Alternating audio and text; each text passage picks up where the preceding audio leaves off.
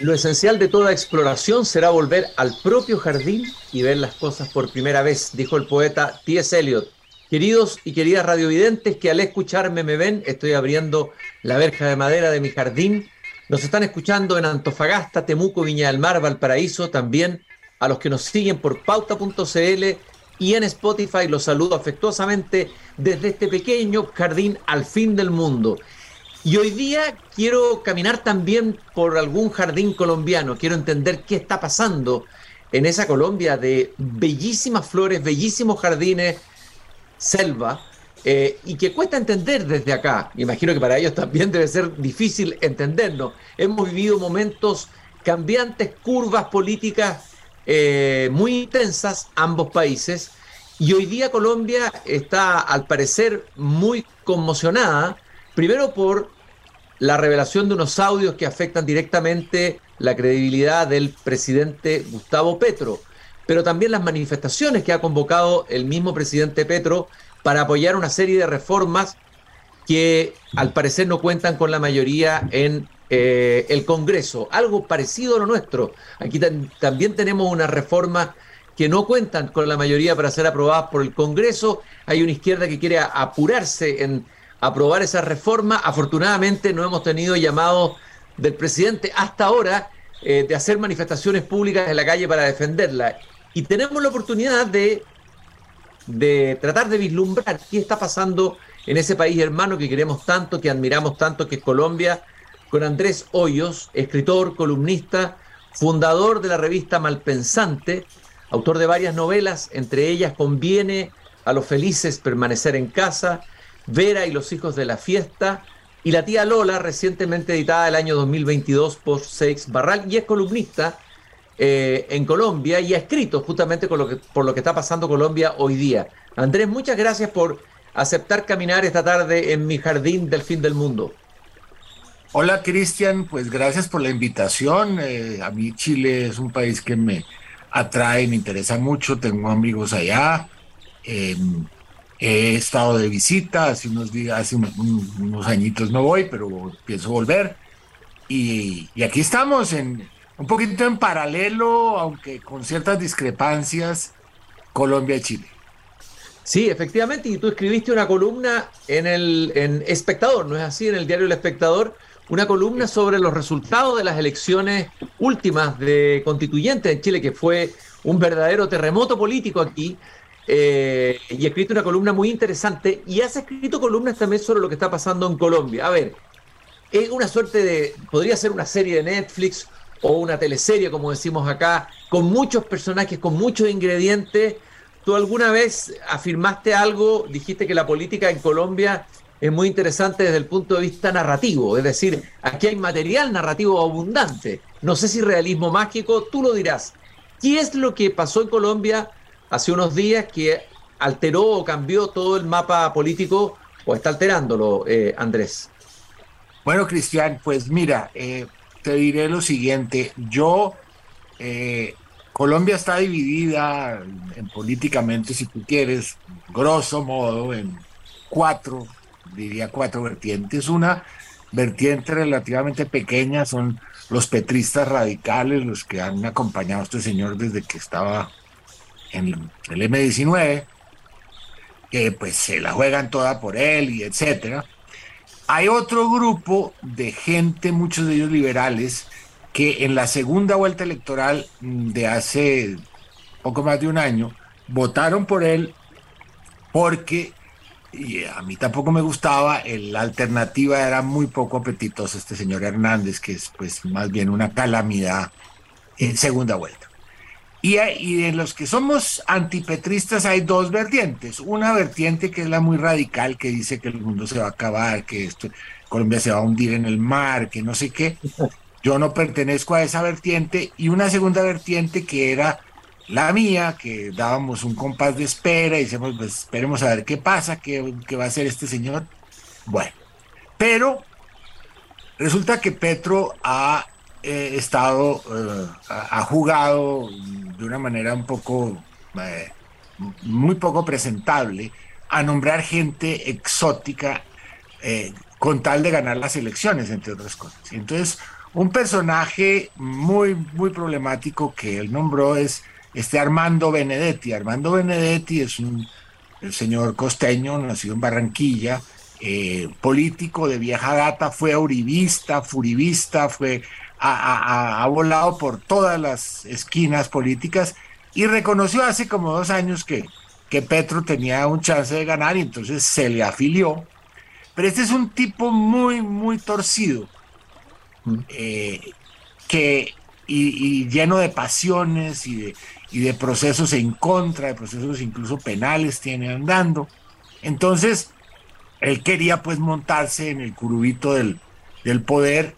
Eh, Petro lo pensó, lo, consideró para puestos de, ministro, pero al final entendió que no lo podía nombrar, entonces lo nombró eh, eh, embajador en Venezuela y nombró jefe de gabinete, jefe de su secretaria privada, a una mujer eh, em, Laura Sarabia, que era, había sido secretaria durante X años de Benedetti.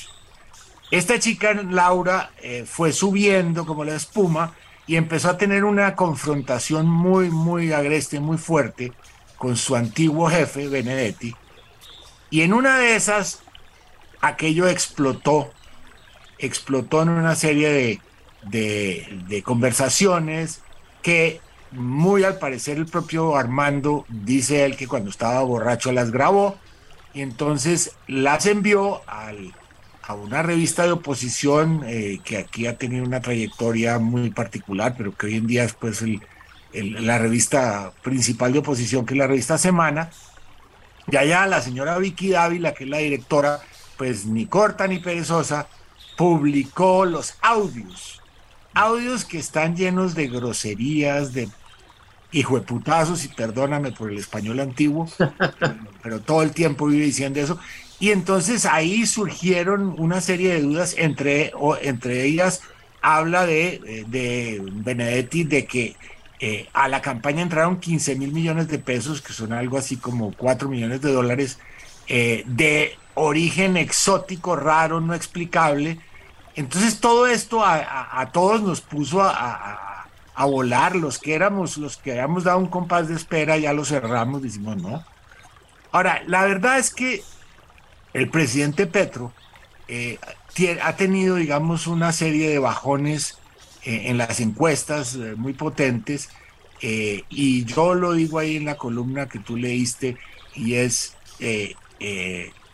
su margen de maniobra, esto lo dice la Paca Zuleta, que es una, analista muy buena, eh, se ha reducido y hoy en día seguramente está eh, en, una de sus más bajas expresiones. Entonces, él está, Petro está peleando, entonces convocó a todos los funcionarios de todos los ministerios a que salieran ayer y salieron una cantidad no demasiado grande, pero salió gente porque pues iban obligados más o menos eh, a manifestarse a favor de unas supuestas eh, reformas, que él además tiene unas reformas eh, muy, muy exóticas, muy raras, quiere desbaratar un sistema de salud que más o menos funciona, pues no es perfecto, pero más o menos funciona, lo quiere sustituir por una cosa totalmente estatal que sería además hipercostosa, que daría huecos a la corrupción brutal, quiere hacer una reforma laboral que empeore una serie de condiciones, porque en Colombia hay un fenómeno que yo creo que en Chile no es fácil de entender. Aquí tenemos unos niveles de informalidad laboral colosales, es algo así como el 60% de la fuerza de trabajo es, es informal, y la razón es porque hay una serie, la razón principal es que eso tiene un costo extralaboral, es decir, si tú le contratas a una persona por un millón de pesos colombianos al mes, a ti al, empleador le cuesta casi un millón seiscientos mil. Entonces, eso conduce sobre todo a las pequeñas y medianas eh, empresas a, a, saltarse las leyes laborales. Oye, Andrés, te iba a preguntar lo siguiente. Eh, este señor, a ver, la grabación del señor Benedetti, ¿cuál ha sido el impacto en la ciudadanía, en la gente de estas revelaciones? Eh, ¿Son fiables o no son fiables? Hay, algunos hablan que esto fue un montaje, no sé cuál es la explicación que da Petro. Eh, ¿Cómo va eso? Con la, las grabaciones, por lo que se sabe, obviamente eh, sí tiene, no es la totalidad, aunque salieron 26 minutos, eso es una grabación larguísima, pero digamos que la grabación original seguramente era más y puede haber sido grabada en, en, en, algún dos o tres días diferentes. Pero eso no está ningún manipulado, porque ¿cómo haces tú para, pues, eh, eso de alterar la voz y no sé qué es una cosa que hoy en día pues remotamente se puede hacer, pero aquí no se nota ni, ni, cerquita. El, las grabaciones son impactantes, son confiables, hay que creer en lo que dicen. Obviamente, seguro hablaron de otras cosas que no las sacaron ahí porque no eran tan importantes. El impacto ha sido brutal, bárbaro, muy fuerte.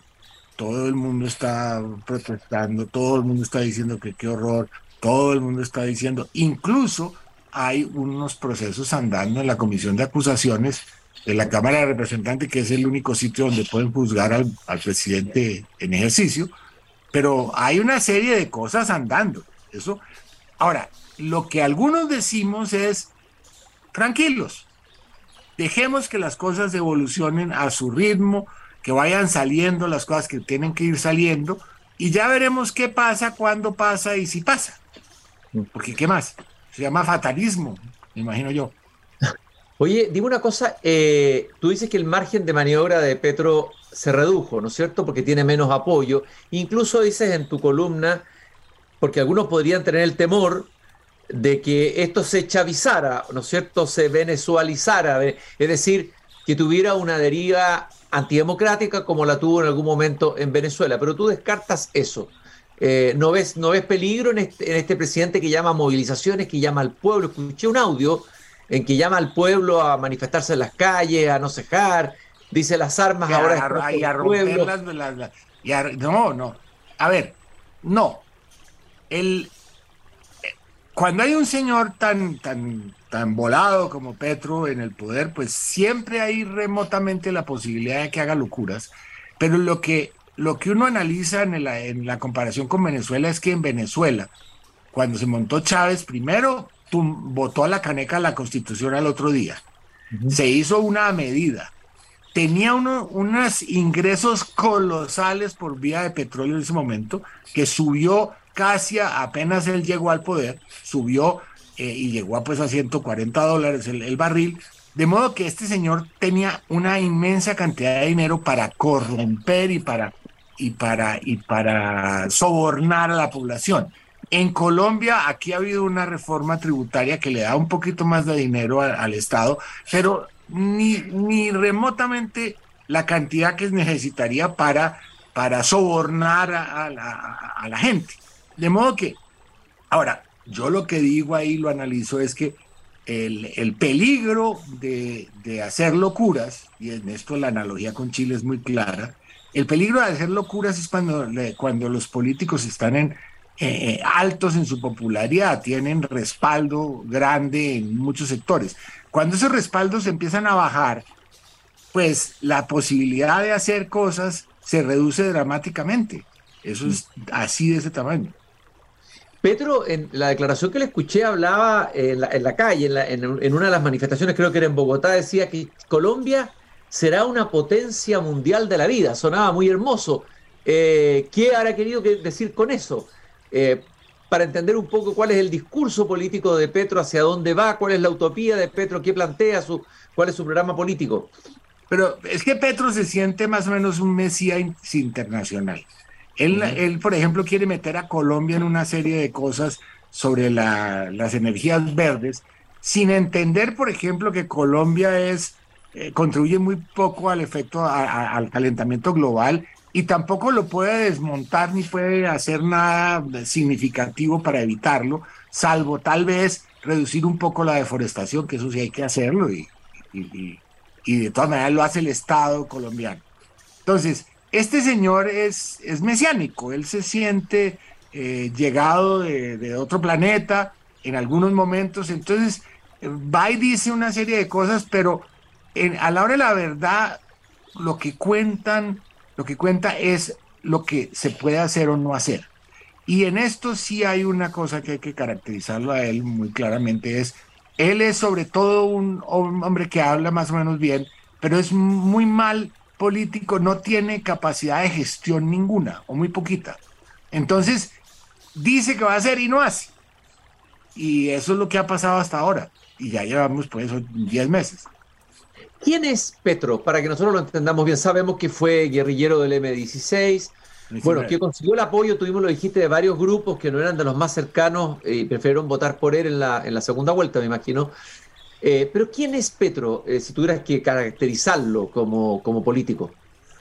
Pues mira, yo diría que Petro, y esto es lamentable tener que decirlo así, es un señor que sí, que fue guerrillero del M-19, subalterno de Jaime Bateman y toda esta cosa, y que un buen día, hace ya bastante, decidió que la, lucha armada no los iba a conducir al poder, pero mantuvo un poquito eh, y todavía tiene ahí adentro la ideología que daba la lucha armada, un poquito la, ideología de que, de que esto es una, una, una trifulca horrible entre buenos y malos, que los, eh, que los, eh, la gente de negocios y los empresarios son una catástrofe. Y resulta que no. Aquí oh, sí, los empresarios han cometido errores y vaya, que por eso están pagando un poco el hecho de que un opositor fuerte como este Petro ha llegado al poder. No estaban acostumbrados, entre otras cosas, porque, porque eh, durante 50 años la, la, jefatura de debate de la derecha en Colombia eran los señores del secretariado de las FARC. Los señores del secretariado de las FARC hacían elegir eh, gente no de izquierda. Eso era casi, eh, era casi forzoso porque, porque pues eh, se necesitaba alguien como, qué sé yo, Álvaro Uribe en su momento para confrontarlos. Entonces, desaparecida estas FARC, por lo menos la, parte gruesa, el señor Petro le llegó su oportunidad después de varios intentos, eh, eh, vino un gobierno muy mediocre de Duque que dejó la puerta abierta y el señor entró. Listo, entró. Eh, ahí el peligro, el problema o el potencial es que no se quiera quedar como, qué sé yo, como Correa, para no hablar ni siquiera de, de, Ortega o de, o de, o de Maduro Chávez. Pero si no se queda, si se va cuando acaben sus cuatro años, pues listo, ya habrá hecho lo que habrá hecho, y que no será tanto, y llegará. Ahora, lo que está pasando en Chile en ese sentido sí es un campanazo para Colombia, porque en Chile hace un año la izquierda estaba sumamente montada en una constituyente. claro, estaba en un, delirio. Y de repente cataplum, catástrofe. Yo no sé si, si Castro, estos amigos vayan a, a, a a poder, a poder o, manejen bien su, su, negocio, porque puede que no, eso puede pasar, pero si lo manejan bien, eh, la derecha vuelve al poder en Chile facilito. Aquí eh, también puede pasar. No, te, no, te, no, no hay un, por así decirlo, un candidato así absolutamente, pero ya se están perfilando varias, varias opciones de centro derecha o de derecha. Bueno, Carlos Granés, me imagino que lo ubicas, ensayista, tiene un amigo mío. tiene un muy buen libro que se llama El delirio americano. Esto hemos vivido en Chile, que hubo un momento refundacional acá, en que se iba a refundar el país, se iba a crear un Estado plurinacional, etcétera, etcétera, etcétera. Hubo un momento jacobino, por decirlo así, eh, de, euforia de, una izquierda más radical, y de ahí pasamos, el péndulo se fue hacia la extrema derecha, eh, bueno, y ustedes han tenido también eh, eh, su propio delirio. Cada uno de los países de Latinoamérica ha tenido su propio delirio en, este último tiempo. Ahora, la pregunta es, ¿cómo va a, poder gobernar Petro con esta base de apoyo más debilitada, con este escándalo gigantesco? Tendrá que resolverlo, no se quiera, quiera resolver la, quien asuma la investigación del caso, y si no va a poder hacer sus reformas. Eh, porque tiene minoría en el Congreso, ¿cómo gobierna los años que le quedan? Esa es la pregunta que quería hacer. Mira, mira lo que es la, lo que es la vida. Eh, una de las cosas que está más o menos clara, por ejemplo, pues, en el mercado de valores y de, las monedas, es que el dólar en, en, Colombia se está devaluando, o sea, el peso se está revaluando importantemente. ¿Por qué? La explicación que da mucha gente es que es que eso es porque la mayoría de las cosas que tenía Petro entre el, entre el, entre el, eh, entre el del bolsillo, no las va a poder realizar. Y en estos países, digamos, que tienen una tradición eh, democrática de, funcionarios permanentes, bla, bla, bla, eso no, el hecho de que un presidente no pueda llevar a cabo sus proyectos más delirantes no, no hace ningún daño, ¿sí? Ahora, que gobernar, sí, va a gobernar, va a hacer ciertas cosas, tendrá que eh, gestionar esto y aquello y lo de al lado, pero eh, esto de, por así decirlo, agarrar el sistema de salud, como ha pasado un poco en Chile, y, arrugarlo y echarlo a la, a la, careca de la basura, eso lo más probable es que no lo pueda hacer. Sí, es lo más probable. Y si no lo hace, pues no lo hace. Se queda lo que hay. Andrés, eh, tú misma señalas en tu columna que imaginemos que eh, Petro tuviera que dejar el poder. Quien lo reemplazaría sería la vicepresidenta. Y ahí hay otro personaje que puede ser tanto peor o más nefasto que el mismo Petro. Tú, es decir, e, e, ese, sería la alternativa de salida. Hoy en Twitter una, un amigo que vive en Estados Unidos me regañó por haber puesto eso en la, en, la columna, me dijo, eh, eh, Volodymyr Zelensky antes era un comediante, ahora es un magnífico presidente. dije, bueno, Francia Márquez es una mujer con muchos méritos, fue una dirigente social, bueno, atrás eh, trabajó como empleada de casas de familia, etcétera, etcétera. pero es una, una, una persona, por un lado, muy radical, que las personas que ha puesto durante el gobierno de Petro le han, han salido mal y que de resto pues no tiene una experiencia de mando de ninguna consideración, porque Petro, mal que bien, ha sido alcalde de Bogotá, etcétera, él, tiene una trayectoria. De modo que si tú me agarras a mí contra la pared, yo te digo, uy, no sé, Petro o Francia Márquez.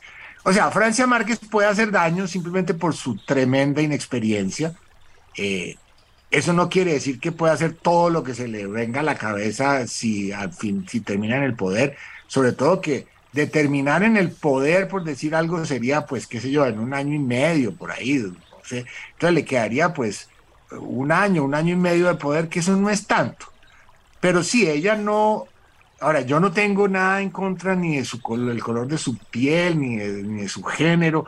Ha habido mujeres de todos los colores y de, todos los sabores que han sido muy buenas gobernantes, Indira Gandhi, no sé, etcétera, etcétera. Pero eso, el, el hecho de tener un aparato reproductivo u otro no te vuelve buen gestor y buen presidente. Eso no, eso no pasa por ahí, pasa por otra parte.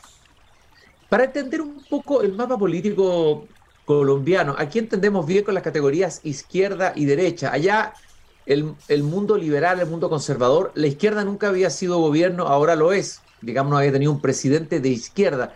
¿Cuál es el mapa político de Colombia? ¿Cómo cambió? No, porque antes eh, eran dos fuerzas, entiendo, dos fuerzas, eh, los liberales, los conservadores, ahí más o menos se pues Digamos que los liberales se consideraban un poquito a la izquierda y los conservadores un poco a la derecha.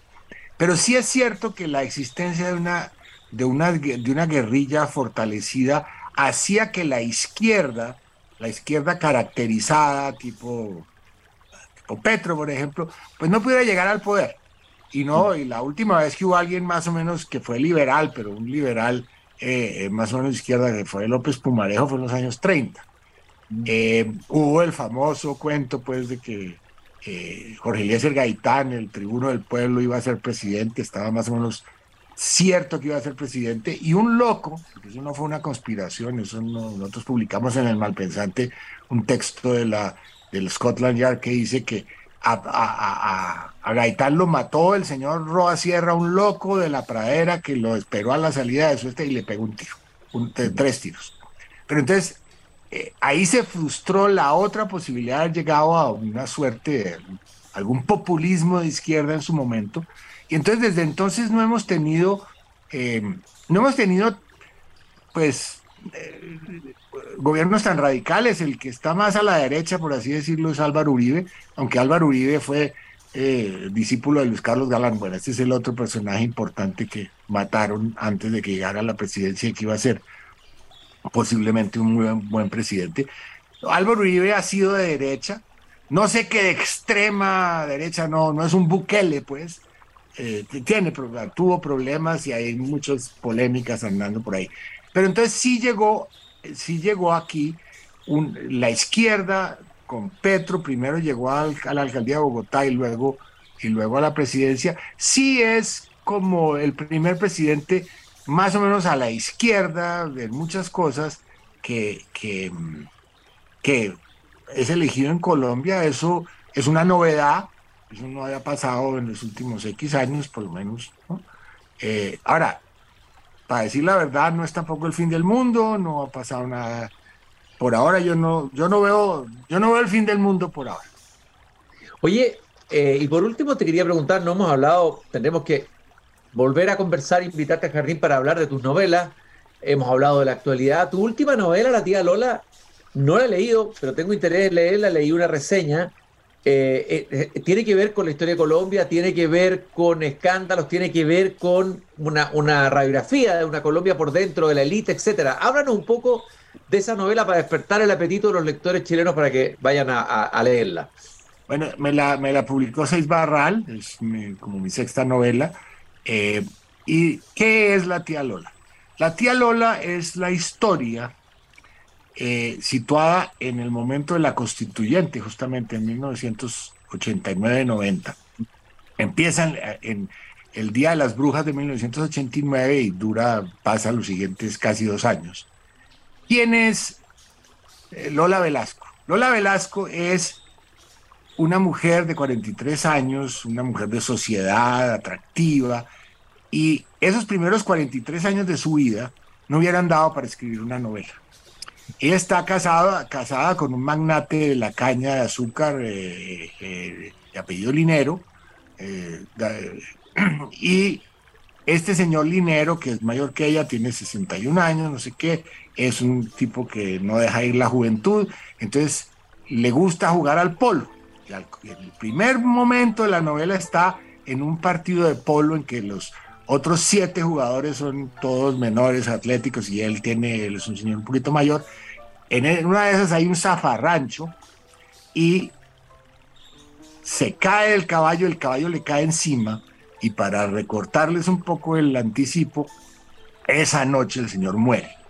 Entonces a, Lola Velasco, mujer de sociedad, eh, incluso alguien la hubiera llamado mujer florero, le cae encima un imperio, con todos los conflictos que esto implica, con, con, los, con los familiares de su marido que la quieren sacar de, taquito, le cae encima un, y entonces ahí sí ella se hace merecedora de una novela, entre otras cosas porque le va razonablemente bien a pesar de todo en esos siguientes dos años, aunque pues tiene altibajos y no sé qué, pero le, vuelve un señor, un amante de su pasado, se, arma toda una cosa alrededor de ella.